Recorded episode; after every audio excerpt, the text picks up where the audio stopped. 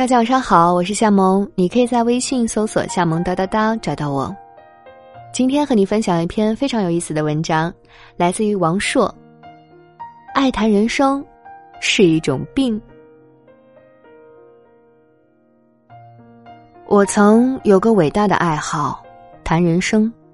每次实践这个伟大的爱好时，有好几个瞬间，我都找到了一种伟人的感觉。这种感觉让我对此爱好乐此不疲。直到有一天，那万恶的一天呢，让我现在想起来都心有余悸。那天，我谈人生的对象是一个年轻而清秀的姑娘，有一双忽闪的大眼睛。我敢打赌，再没有比这更好的谈人生对象了。地点是在一个很有情调的咖啡馆。我们一边喝咖啡一边谈人生，我也敢打赌，再没有比这更好的谈人生地点了。窗外阳光明媚，蓝天白云，鸟语花香，这天气也很适合谈人生。但我不敢打赌，因为我觉得有些时候小雨淅沥的天气也挺适合谈人生的。谈人生的套路，我已烂熟在胸。忆往昔，看今朝，展望未来。看着对方明亮而纯净的大眼睛，我强忍着内心的激动，喝了一口咖啡，深吸了一口气，然后开始用富有磁性的男中音娓娓道来：“人生啊，你怎么这么可爱？无论怎么谈，你都没意见；无论怎么谈，你也不会厌烦。”那天我状态特别的好，口若悬河，妙语连珠，就像一个钢琴大师演奏着最美的乐曲，让听的人如痴如醉。对面的姑娘显然也进入了状态，她不断点头，不断重复着说：“您说的太好了，您说的太精辟了。”诸如此类的话。当我侧过脸，四十五度微闭双眼，悠悠说道。其实，人生就是一场修行时。我用余光看到姑娘一脸崇拜的表情，让我异常满足。我一边说一边喝咖啡，这时候我很后悔，下回谈人生再也不能喝咖啡了，不经喝还特别贵，一定要喝茶，可以续杯。正当我口沫飞溅、异性正浓的时候。姑娘的手机响了，我有一丝不快，但仍然笑了，保持着一个职业谈人生者的风度，示意她接电话。姑娘抱歉的一笑，拿着手机出去接了。隔间突然安静了下来，我有些意兴阑珊，突然下腹一阵痛意，来得异常凶猛。我朝一个疑似厕所的方向走去，在一个拐角。我忽然听到那个姑娘的声音。嗯，还没呢，有个二子跟我谈人生呢，都两个小时了还没谈完，那人肯定有病。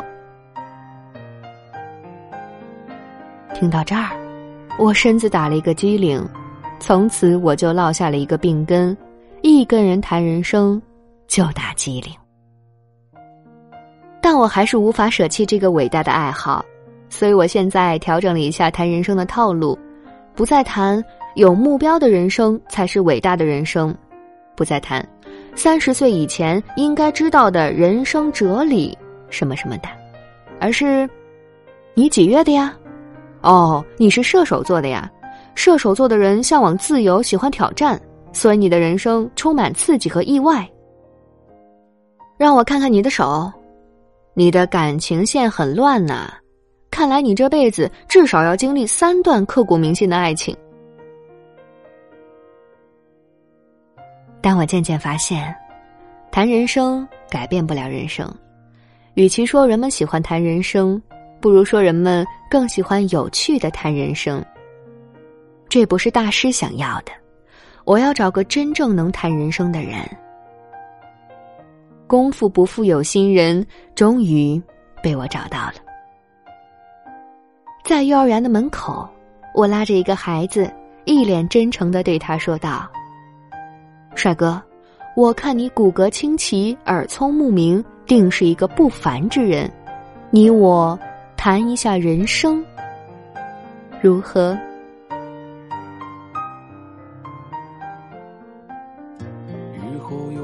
好啦，这篇文章就和你分享到这里，祝你晚安，做个好梦。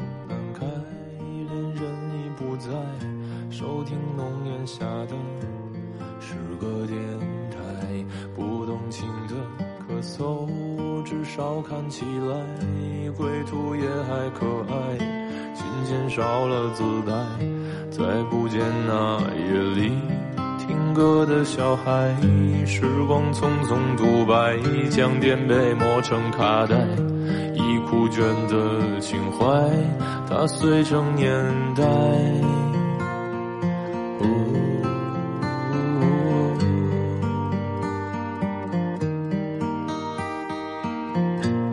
老去吧，孤独别醒来。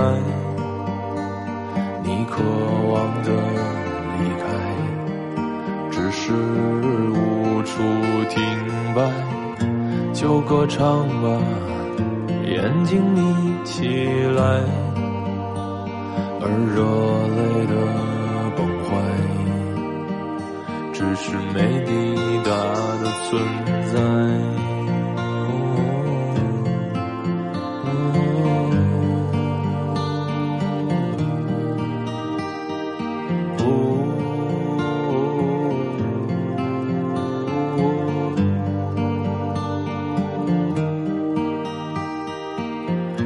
青春又醉倒在寂寂无名的怀，靠嬉笑来虚度聚散的慷慨，辗转却去不到对的站台。如果漂泊是成长必经的路牌，你迷信岁月中那贫瘠的未来。像遗憾季节里未结果的爱，弄脏了每一页诗，吻最疼痛的告白。而风声吹到这儿，已不需要释怀，就老去吧，孤独别醒来。你渴望的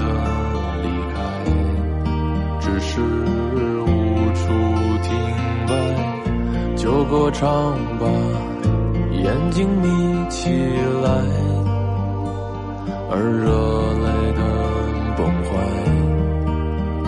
只是没抵达的存在呜。